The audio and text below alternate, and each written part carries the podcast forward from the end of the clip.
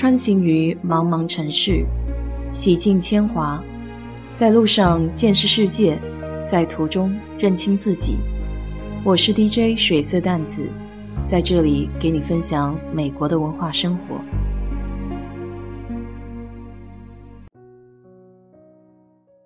前两天有群友问关于美国酒驾的事情，今天就来聊聊吧。先来说说酒驾的标准，在美国任何一个州，血液酒精含量达到百分之零点零八，就被判定为酒驾。这里叫 DUI，Drive Under Influence。之所以用 influence 影响，而不是 alcohol 酒精，是因为还会有一类是吸毒开车，都属于这个类别。美国酒驾的标准是高于中国的百分之零点零二的。在美国有一个标准酒精饮品 （Standard Drink），用来量化饮品中酒精浓度的。无论是什么种类的酒精饮品，一杯含有十四克酒精的酒就被称作为标准酒精饮品。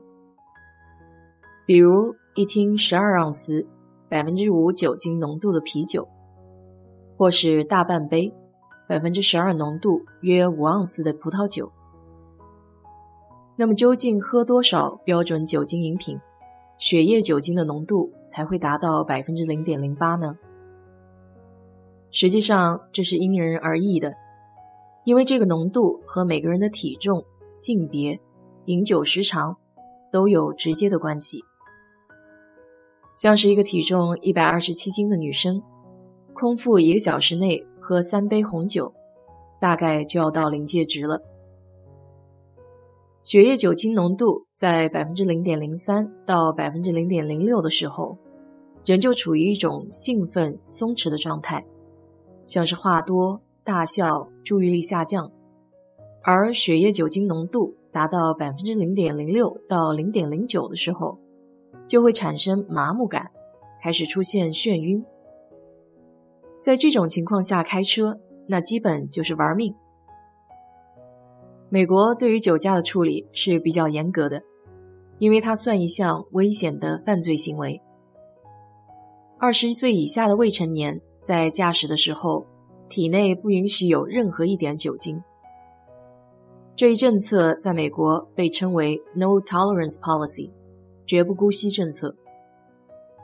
在纽约州，二十一岁以下的驾驶员如果被警察拦截，测得血液中的酒精含量只要达到百分之零点零二，就会判定为酒驾。初犯的人，驾照会被临时吊销六个月。还会面临至少两百二十五美金的罚款。如果被抓到第二次，驾照会被吊销一年，或者直到二十一岁。除此之外，还有高昂的罚款。如果血液酒精含量高达百分之零点零五，警察还有权利以刑事犯罪进行起诉。上面是针对年轻人的一些处罚措施。虽然各州的酒驾管理制度不同，但没有警察会专门查酒驾，除非犯交规的时候被警察拦下来。当他怀疑酒驾以后，会让当事人选择做吹气检测或是血液检测。这个时候，当事人可以拒绝，但车管所可能会吊销驾照一年。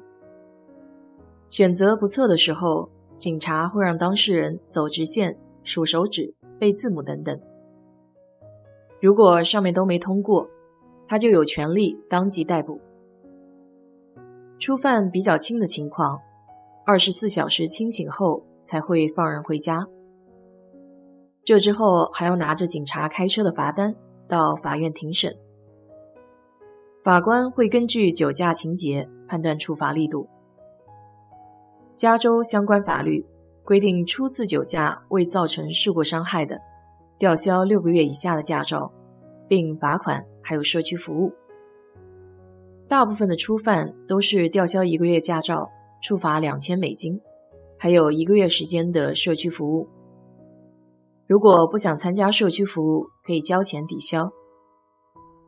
这还没算完，驾照吊销一个月以后，才可以到车管所申请临时驾照，同时还会领取到一个汽车发动九测系统。在接下来的四个月，每天开车之前都要鼓足腮帮子死命的吹，直到验证没有喝酒才能开车。而且，美国政府为了防止别人代吹的情况，驾车中途这个九测系统还会滴滴的响，这时候就得下高速停下来再吹。与此同时，还需要到驾校学习交通法规五个月的时间，每周都要上课，所有的费用都得自理。上面的种种还会直接影响第二年的汽车保费。